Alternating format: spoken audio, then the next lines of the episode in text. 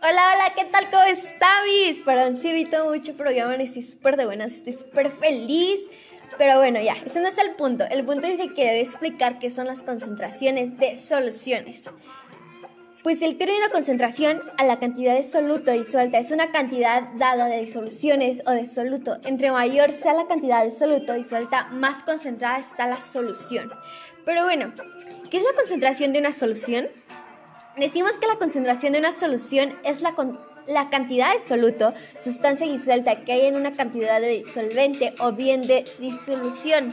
Existen diferentes formas de expresar la concentración de una disolución.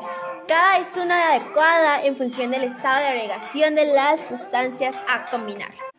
Y pues bueno, y ahorita que a La Habana tengo una rica y deliciosa coquita, sabrosa, uff, riquísima, que ahorita con estos calorones se super antoja.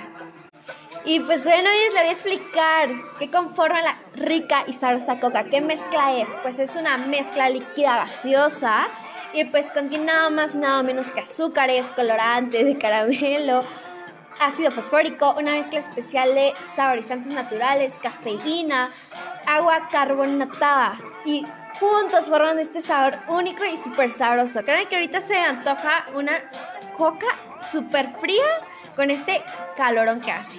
Que es una calor tremenda, tremenda, tremenda. No sé usted, pero a mí lo personal yo quiero coca para todo. Para, para todo quiero coca. O sea, para todo.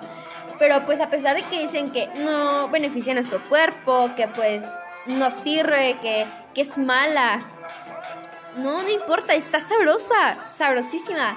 Y pues nada, maestra, esto fue todo de mi parte. Y que tenga un muy, muy bonito día. Hasta luego, mis. Nos vemos en su próxima clase. Bye, bye.